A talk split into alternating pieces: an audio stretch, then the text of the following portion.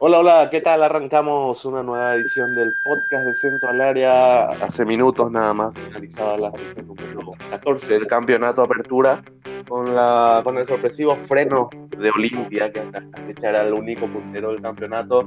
Cerro Porteño aprovechó esta situación, derrotó a Sol de América, hizo lo suyo y ahora es el único líder del campeonato con 30 puntos. Para eso también vamos a hablar con los compañeros Jorge Ibarrola y Matías León. Muy buenas noches a toda la audiencia y a los compañeros.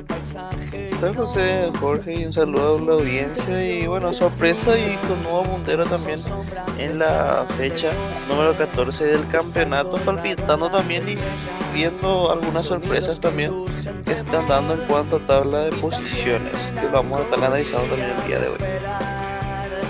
Asimismo, eh, ya arrancamos rápidamente con los, el partido de esta fecha de el día domingo, el día Duque derrotó 2 a 1 a River Plate, golazo de Sergio Vareiro también para destacar. Sí, fue la fecha de los, de los donde se pudo observar eh, bastante goles. Eh, muy buenos goles, digo bien, en todo caso golazo también, como por ejemplo también la de Sergio, eh, perdón, la de Vareiro también, como también el, el, empate de San Lorenzo también ayer que les frenó también Olimpia y también obviamente en cada fecha hubo también una pequeña jugada para analizar también en la polémica y General Díaz que eh, de a pocos eh, debe levantar cabeza porque estaba en zona roja de descenso y por lo menos debe terminar bien el apertura porque en la fecha pasada estaba con un promedio bastante bajo. Sí mismo, y fue el tiro penal, 3 minutos falta de Rodrigo Alborno, creado por el VAR, Pablo Mesa acaba de primer gol para adelantar a las águilas. Así mismo, y como, como estaba mencionando, eh, un partido un poquito friccionado también en algunas ocasiones eh, de lo que viene haciendo el transcurso de, de, de, del partido, pero terminó obviamente favoreciendo a, a, General Díaz para quedarse obviamente en un buen remate para eh, convertir obviamente el primero del partido. Eh, luego General Díaz siguió dominando el partido ya cerca de los 42 minutos siguiendo eh, el ataque sobre el arco de Pablo Davilán, Sergio Vareiro la acomodó de pecho y de volea. Terminó sorprendiendo al arquero de River pero General Díaz se iba con toda la ventaja ventaja de dos goles difícil de dar vuelta. Poniéndole cuesta arriba el partido al Así mismo, que eh, básicamente eh, en un primer tiempo donde para mí General Díaz aprovechó bastante eh, en cuanto a juego y en cuanto a, la tendencia, al balón, si coinciden conmigo, pero en este caso pudieron aprovechar y el segundo tiempo vi otro partido diferente, un poquito diferente también a lo que fue el primero y River Play obviamente ya por un poquito la presión eh, en todo caso pudo descontar obviamente para quedar con ese 2 a 1 que obviamente no le alcanza y que eh, ya se queda ahí nada más otra vez eh, prácticamente mitad de la tabla para abajo también River General Díaz subiendo también pero también un resultado que le ayuda tanto en la tabla de posiciones como también en, en la acumulativa porque insisto se estaría dependería de sí mismo para que ahora mismo salir en esa zona ¿no? Así sí, es, River que a los, a los 10 minutos ya descontaba y aún así, con 35, más de 35 minutos a su favor, no pudo eh, volver a empatar. Le hizo bien a General Díaz eh, Roberto Pereira, el DT de General Díaz, que le cambió la cara a General, General Díaz. Eh, juega, juega bien con este técnico, eh, juega súper bien.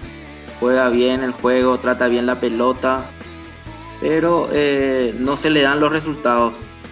Y ahora está, a veces es también como River, a veces sí, a veces no, ¿verdad? gana partido, después empata, después pierde. Pero ahora está levantando el equipo aviador. No sé si opinan lo mismo. Principalmente como local. Sí, se hace fuerte en el, el equipo de las Águilas. Así mismo, coincido con Jorge porque en todo caso eh, le hizo también gran partido a Olimpia también en General Díaz desde local y obviamente por la presión no, no, no, pudo sostener tanto el resultado, pero como, le, como bien lo decía Jorge, General Díaz es un equipo que se planta bien de local, así como fue por esto, hacer un comparativo rápido con lo que fue San Lorenzo contra Olimpia, que también vamos a analizarlo también eso y eh, opino lo mismo que en este caso quedaría River en séptima posición y General Díaz quedando en la posición número 11 de la tabla de posiciones, subiendo obviamente ante General Díaz. De San Lorenzo, digo bien. Asimismo, y en el siguiente partido de ese domingo, Guaraní tenía la misión de acercarse a la cima luego del tropiezo de la fecha pasada, pero no pudo pasar del empate eh, frente al 12 y, ya lo hablaremos también, pero para mí en esta fecha Guaraní se, se despidió totalmente de la partida.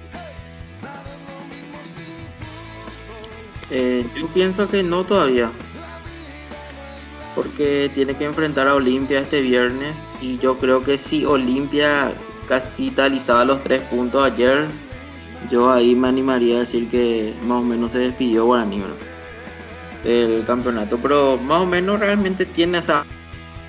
Eh, realmente Guaraní está en, ¿cómo se dice? Eh, todavía no se le quitó el respirador, así hablando en tiempos ahora, ¿verdad? Sigue teniendo el respirador, sigue teniendo la chance. También con, como Libertad, también ayer con su triunfo. Que no está nada dicho aún, pero vamos a ver qué pasa fecha a fecha si este viernes Guaraní no saca un resultado positivo, ahí sí ya prácticamente quita el respirador y muere Guaraní en el, en el sueño de la apertura. Y yo opino que básicamente Guaraní ya está con, es como decirlo, ya que no tiene tanta pelea ahora mismo por el campeonato, no importa por el partido del día viernes porque va a ser un partido donde eh, clave sería tanto también como para Guaraní porque no, tiene una buena seguilla de partidos.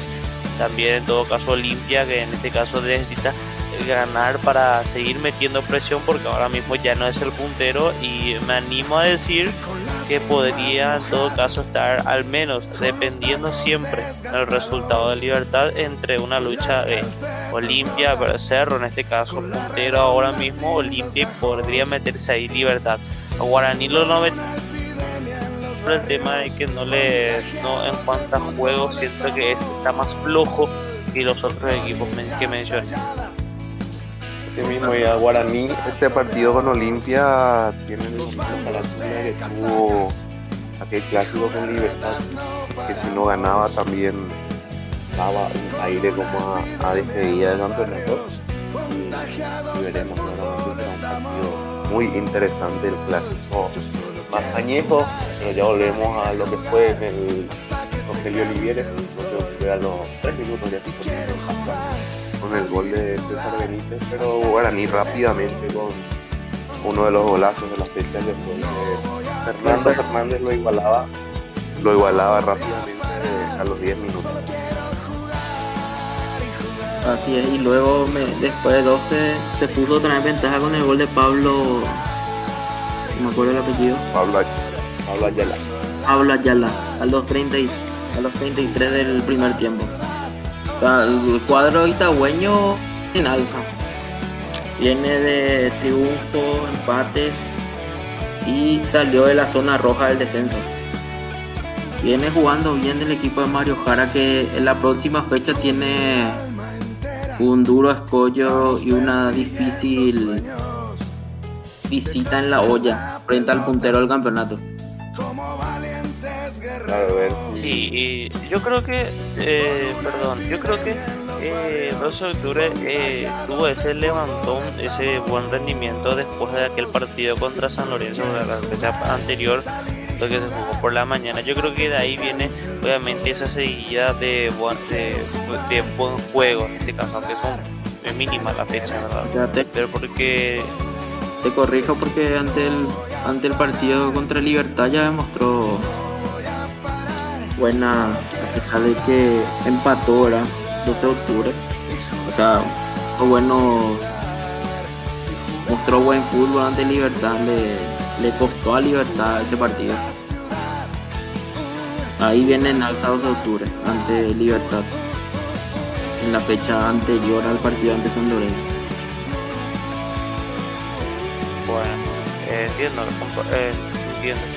Y como, como, como para terminar lo que estaba mencionando, eh, ese levantón y sorprendente el levantón eh, de 12 de octubre eh, primero le ayudó a salir de esa zona de descenso y le obligó a San Lorenzo a meterse porque justamente coincidía que San Lorenzo no estaba teniendo buenos resultados.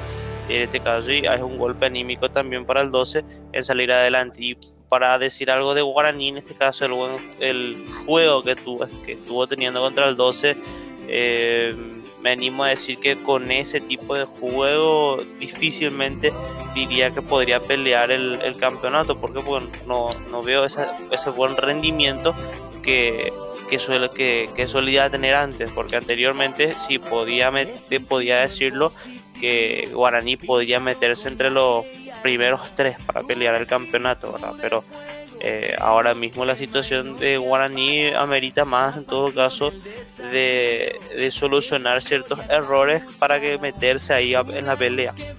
Le cuesta mucho. Y Bobadilla, con un golazo eh, terminaba salvando la, la plata a la Guaraní, eh, dándole ese punto y evitando que pierda los tres. Así mismo. Bueno, ya pasamos a lo que fue el partido, el primer partido del día lunes, donde el por entonces puntero Olimpia visitaba la ciudad universitaria en un primer tiempo que parecía que, o sea, no parecía, sino que futbolísticamente el lo pasó por encima del rayadito, pero cometió el error de confiarse demasiado, creo yo. Así es, un gran primer tiempo de Olimpia que San Lorenzo le puso una le puso una presión alta al equipo de Cano, pero como siempre Olimpia con sus individualidades supo eh, ponerse en ventaja.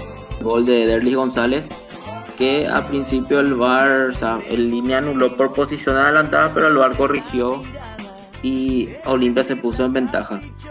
Luego Olimpia fue manejando el partido y él seguía se puso eh, con el gol de Camacho. Y luego tiene el descuento que le pone otra vez a San Lorenzo en carrera. El penal tonto de Alejandro Silva al culminar el primer tiempo. En donde el VAR, eh, el VAR sanciona el penal. Que fue mano realmente de Alejandro Silva. Y luego el segundo tiempo eh, tomó las riendas del partido y Jorge Salinas igualó el partido del 2 a 2. Y Olimpia tuvo para ganar tras un centro de Hugo Fernández que se fue en el palo, Roque la tuvo en la boca del arco y no supo definir que la pelota. Y así Olimpia perdió. Sí, Carlos se fue expulsado también sí. de ver qué cambios mete Daniel Garnero, porque el rendimiento, o en general creo, eh, viene siendo muy pobre de Olimpia. Quitando el partido contra Sol, la goleada contra Sol, pero después los triunfos que, que, vino cosechando, para mí esa dupla de arriba, Derlis González y Nelson Camacho, tienen mucho que ver, porque en funcionamiento tampoco es que hayan sido muy superiores sus rivales. Así es, eh, y conociéndole a Garnero, eh, Leguizamón va a volver al equipo titular. Leguizamón va a reemplazar a Rolón. Y después no creo que haya muchos cambios. en esa dupla de. A mí al menos me gusta esa dupla de Camacho Derly ahí arriba. Porque aporta velocidad y buen juego en lo que viene a ser. Y eso lo estamos viendo eh, en este partido, en este caso que tuvo contra San Lorenzo, inclusive en la fecha anterior también esa buena dupla de que uno lanza y el otro entra y para empujar. Eh, es una buena dupla que eh, en cuanto a juego aéreo no aporta mucho, pero sí en cuanto a velocidad y desequilibrio. Eh, cuando Camacho, por ejemplo, rompe el, la línea defensiva, cuando entra en diagonal, por ejemplo, en el primero, claramente se ve ahí en todo caso una velocidad, obviamente, y la idea de juego que, que tienen ellos dos. Ahora, cuando ingresa Roque, es otra cosa. Eh, eh, un primer tiempo donde Olimpia eh, presentó dos tipos de juegos. En el primer tiempo un Olimpia que podría ampliamente haber cerrado ya el partido con un 3 a 0, podría animarme a decirlo un 4 a 0, pero un Olimpia bastante superior, que cosa que en el segundo tiempo, o yo no sé, o Olimpia entró relajado o lo subestimó a San Lorenzo o simplemente San Lorenzo entró de otra manera en la segunda parte, porque fue otro partido en el segundo tiempo. Básicamente, Olimpia lo ganó el primer tiempo, pero el segundo tiempo terminó siendo complicado y este incluso podría decirlo que Olimpia perdió el segundo tiempo. Y Olimpia entró a subestimar a San Lorenzo. Pensó que ya tenía ganado el partido estaba para un 3-4 a 0 como dijiste, pero ese gol al terminar el primer tiempo le levantó anímicamente a San Lorenzo. Inclusive San Lorenzo tuvo dos ocasiones para ganarla después del 2 a 2. Olimpia desdibujado en el segundo tiempo, no ni una, no sé si ustedes vieron una jugada eh, aparte del centro de Huguito que se fue en el palo, después yo no vi una jugada clara de Olimpia. Eh, prácticamente para hablar rápido y fácil, eh, Wilson Quiñones tomó tereré todo el segundo tiempo. Y ya en todo caso sobre las pequeñas jugadas polémicas que se desataron también al final, casi al final del partido, eh, un posible penal a Roque Santa Cruz y una posible falta del propio Quiñones también arquero de, de, San Lorenzo, cosa que para mí no, no hay mucho que objetar porque ambas jugadas son bastante jugadas normales eh, para y mí, no me pareció ninguna falta. Para mí se deja caer. Falta. Se deja caer. Hay un contacto, pero, no sé si es como para desestabilizarlo así. Aparte, una jugada así no, no es excusa creo para para Olimpia eh, estaba el puntero contra el último, eh, la diferencia de presupuestos son considerables, eh, había una diferencia de dos goles, sí. realmente un partido muy malo de Olimpia y realmente querer encontrar un motivo expiatorio ahí en, esos posibles o no, o no penales no sancionados eh, lo que a mí me llama la atención también es ese banco de suplentes. Que siempre eh, Claro, siempre el mismo, siempre hace los mismos cambios. Y, hay jugadores por los que Olimpia gastó mucho dinero que hoy no consulta ni siquiera, nadie sabe cuál es la realidad de esos jugadores el Cabaret el Julio Recalde, eh, por citar a unos nomás. Sí. hay varios que no están siendo tenidos en cuenta. Vaya uno a saber las razones. Pero lo, de Polenta es muy llamativo realmente. Que ni una oportunidad, porque ya le dio oportunidad a Rolón, ya tuvo su oportunidad, Arias tuvo su oportunidad, Antolín ya tuvo su oportunidad. Leguizamón también ya tuvo su oportunidad. Y el uruguayo no tiene todavía su... Eso es lo que me parece totalmente raro. Y se le pregunta a, a Garnero en la conferencia de prensa y dice que está bien, que practican la semana y que siempre es por decisión técnica que no, no es convocado. Me parece muy llamativo. Y lo de Viudez también. Siempre también se le pregunta y, responde de la misma forma. Claro, eh, es muy llamativo eh, la selección que hace. No tanto el equipo titular, sino que las variantes que lleva, ¿verdad? Eh, muy llamativo, veremos si contra Guaraní al menos el, banco de suplentes cambia un poco para que Olimpia vuelva a tratar de, recuperar la cima del campeonato. ya pasamos rápidamente a lo que fue el Nicolás Leos. Libertad en un partido que bastante malo.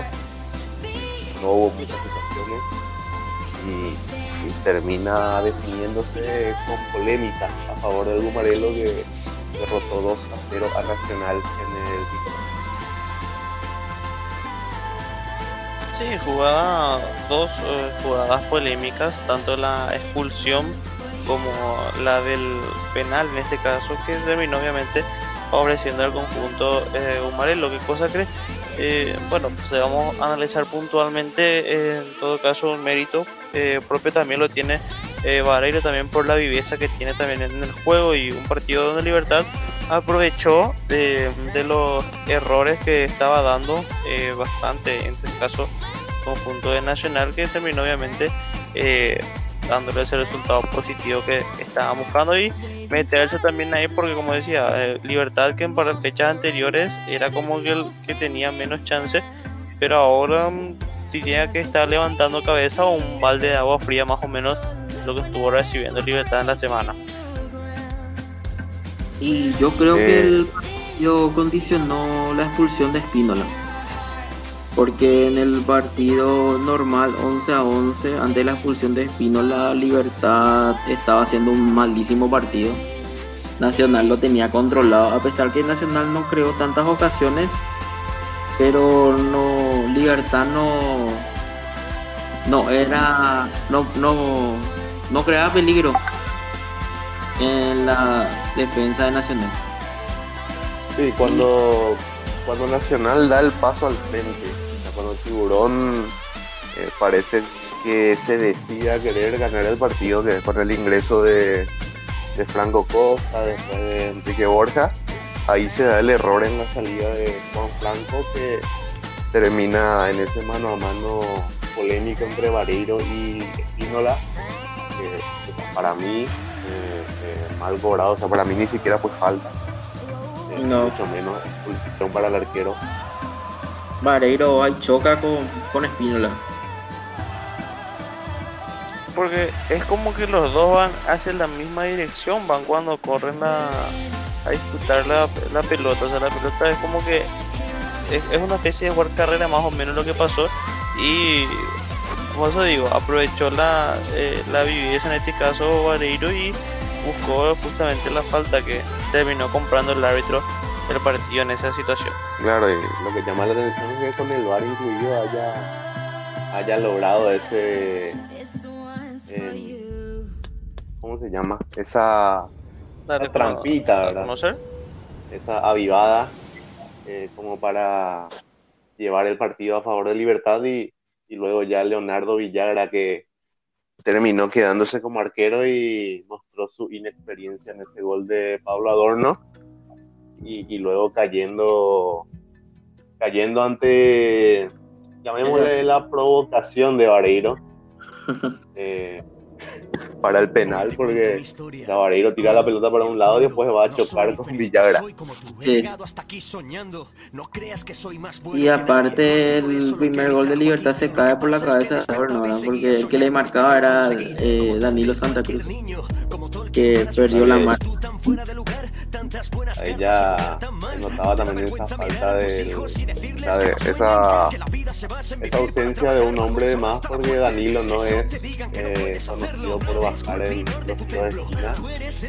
Por la situación del partido tuvo que hacerlo y, demostró que, la marca no es fuerte para, para generar este triunfo del Gumarelo que eh, sin reflejarlo en su nivel pero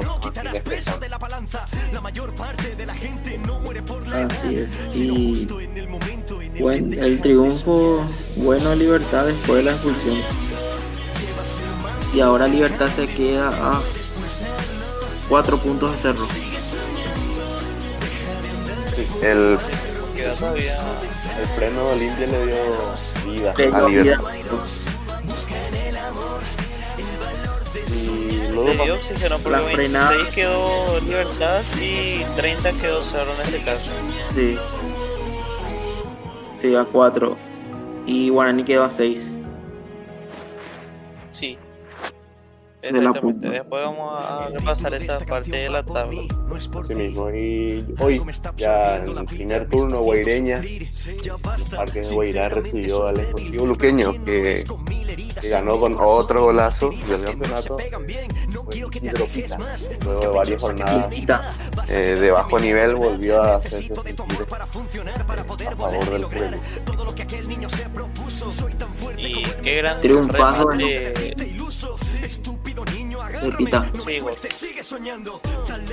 Triunfazo de Luque eh, ante un rival directo que es Guaireña. Y Guaireña desperdició un penal. Desperdició un penal. Aparte, Juan López volvió a cometer un error en la que cobrar ese penal. Porque primero es mano del, del jugador de, de Guaireña y después se va por la mano el defensor del Luque. Pero Juan López, como siempre, entendió al revés y cobró el. Por suerte no, Y para pasó. Hoy también. Y ¿Cómo? hoy también está el bar. Y que sí, no pero, este pero Juan López no le hace caso al VAR. Nunca. Él cobra lo que él ve. Y termina siendo esa la regla. ¿no? La mayoría de los árbitros tienen el, la sabiduría, por así decir, de, de que escuchan a, a su asistente en bar, pero hay otros que, que pueden escuchar todo lo que quieran, pero terminan quedándose con su idea. ¿no? Es el caso de Juan López. Así es. Pero no sé si ustedes vieron la imagen. Primero va por el jugador de, de Guaireña de la ma- de Verdún y después va por el defensor del Luque.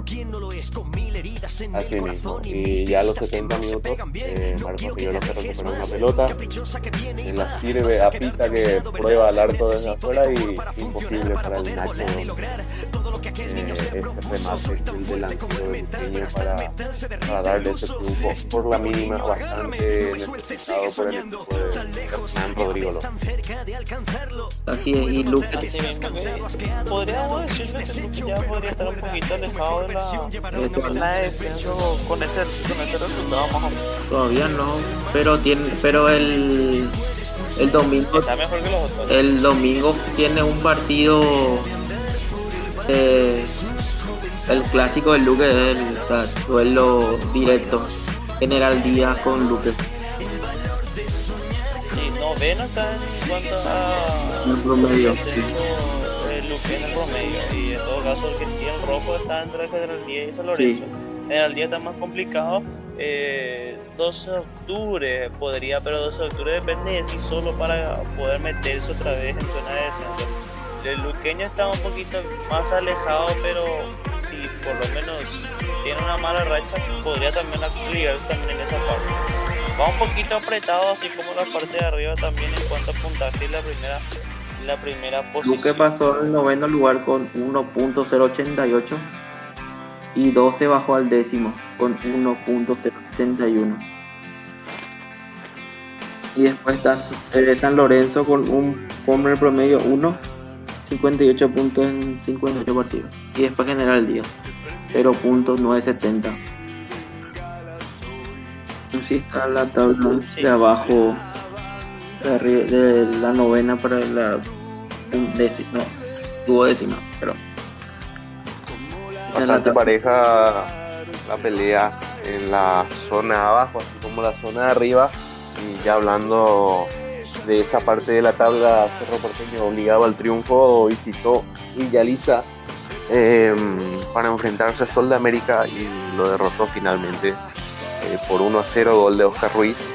Eh, para mí es eh, desde que volvió el fútbol es el rendimiento más pobre que le vi a, a Cerro. Sí, hoy. Hoy no fue la mejor versión de Cerro, pero eh, le sirvió para ganar. O sea, ganó. Con lo justo, lo poco Con. Sí, un sol con pocas luces que mejoró cuando ingresó Novik, pero rápidamente se auto boicoteó con la expulsión de Adrián Vargas, que terminó Sí. dándole tranquilidad a Cerro.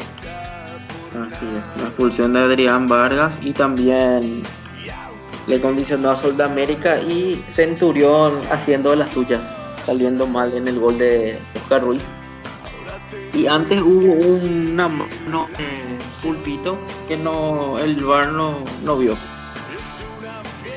Sí, la Eh, lo que estuve lo que estuve leyendo en las redes, no sé si ha de ser así, habría que chequearlo en, en los nuevos reglamentos, que hablan de que si una mano eh, es de, o sea, si un jugador rechaza una pelota y rebota en la mano de su compañero, esa, esa mano no es cobrable. Habría que ver eh, si es real o no, pero estuve leyéndolo de, de un colega también que, le habían preguntado. Para tomar ese ejemplo, siempre y cuando la distancia en la trayectoria del balón y eh, la mano en este caso como fue muy cerca, eh, era inevitable esa mano, o sea, fue mano, pero eh, no es una mano, es como decirlo, una mano casual, pero si vamos a decir como mano casual igual le falta o se le cobra si ahora mismo, en este caso por la distancia que hubo la pelota y la mano, es por eso que no se le cobra el penal porque era inevitable el gol y eh, perdón la mano. Y eh, no, no incidió mucho no incidió mucho porque otra vez dio una pequeña ventaja otra vez al jugador de Sol. Obviamente terminó creando el remate que va por encima de o sea, que va por el, que va terminando otra vez fallando el arco. Que esa jugada también de esa pequeña mano creo que también seguida seguida de eso si no sé si me corrigen terminó siendo otra vez una posibilidad para que Sudamérica pueda empujar la pelota dentro del arco. O sea, sacó ventaja, por decirlo. Es así como dice Dilma, entonces no, no es penal en Pero Sí, porque sí, la eh, distancia entre Arzamendi y Duarte es de medio metro, más o menos. Y Arzamendi Sí. creo que es el que saca sobre la línea y, y Duarte el que va atropellando como para sacar también. Y luego de eso ya viene el contraataque de Cerro, eh, que termina en el córner y, y la salida en falso de, de Víctor Centurión en ese córner para que Oscar Ruiz aproveche eh, una de las pocas situaciones claras que, que tuvo Cerro en todo el partido. Así mismo. Y en este caso, la, la en cuanto a juego también, no sé si piensan igual que en este partido contra el primer tiempo, lo que fue después del gol. Cerro creo que medio que se quedó muy atrás hasta la jugada de la lesión de Villasanti, que fue más o menos entre los 30 minutos más o menos que Cerro Porteño estaba un poquito jugando muy atrás y Sudamérica era la que insistía, insistía, insistía después de que Cerro haya marcado el primero. Sí, y hay que destacar también la actuación de Aquino en Cerro. Gran partido de Aquino nuevamente. Que fue, eh, fue eh, buleado por los jugadores de Sol. Está recibiendo muchas faltas, está ganando mucho en velocidad por las, por las, por las bandas, tanto por derecha como por izquierda. Hace la rotación con el Pachi. Y eso es Cerro ahora, seis triunfos al hilo después le hizo bien la pandemia, el- la cuarentena, como se dice. Ahora es el nuevo líder del campeonato. Merecido líder. Lo que me estaba haciendo una pregunta en el, en el entretiempo, eh, viendo cómo será que va a llegar ese clásico. Porque con este equipo de Cerro yo le tengo más chance que Cerro podría salir victorioso en una nueva olla del clásico, así con, en contra de Olimpia, así como, estamos- como se jugó en esta fecha menos. Cerro tiene muchas que Cerro tiene un mediocampo más eh, livianito que Olimpia. Sus marcadores, por ejemplo, eh, Villasanti y el otro marcador de Cerro, viene el otro volante.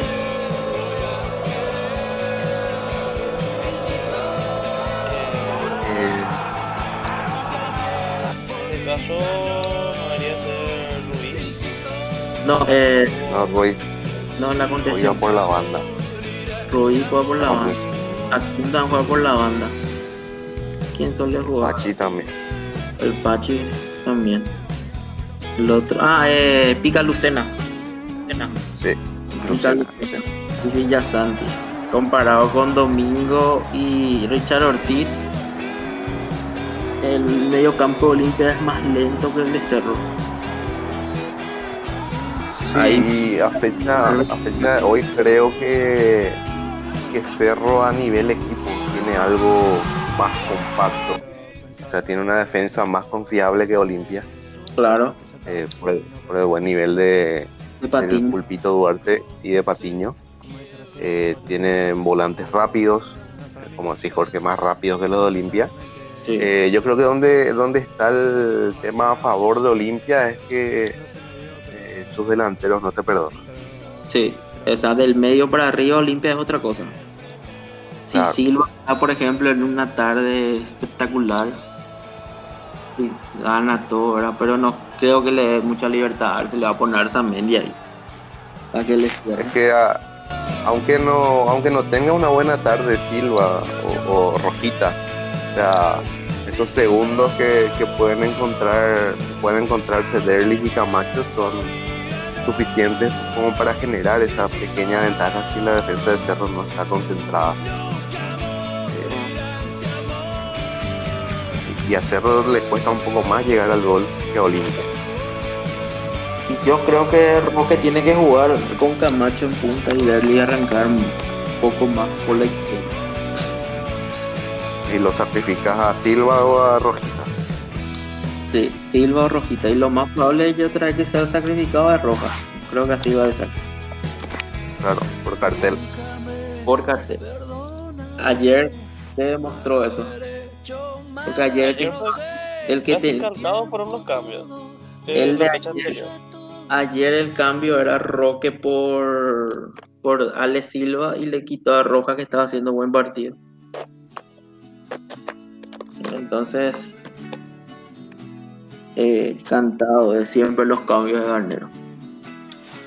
Y es que al fin de cuentas es más fácil quitarlo a. O sea, ¿cuán- ¿en qué momento siempre entra Roque? Comienzo de segundo tiempo. Sí. Y ya que no se te va a enojar por salir a ese tiempo, es Rojita, porque Claro. eh, Silva tiene su- sus pergaminos en el club. Por más que no esté pasando por un buen nivel, eh, seguramente eso lo respeta Garnero y, y termina siendo Rojita el que paga los platos rotos. Eh, Vamos a ver si, si realiza variantes. El clásico está muy cerca. sí. Vamos a ver. Dentro de dos A semanas. 12 días. Sí, Sí. a 12 días de, de un partido que puede ir definiendo más o menos cómo va a ir la cosa en este campeonato. Y veremos si Cerro llega como, como líder, si Olimpia recupera la punta en, en este fin de semana. Entonces quedan cuatro puntos cerro también. Claro, Libertad también que puede acercarse y quedar muy expectante de ese clásico. Eh, queda mucha, quedan pocos partidos, pero mucha tela por cortar en este campeonato apertura.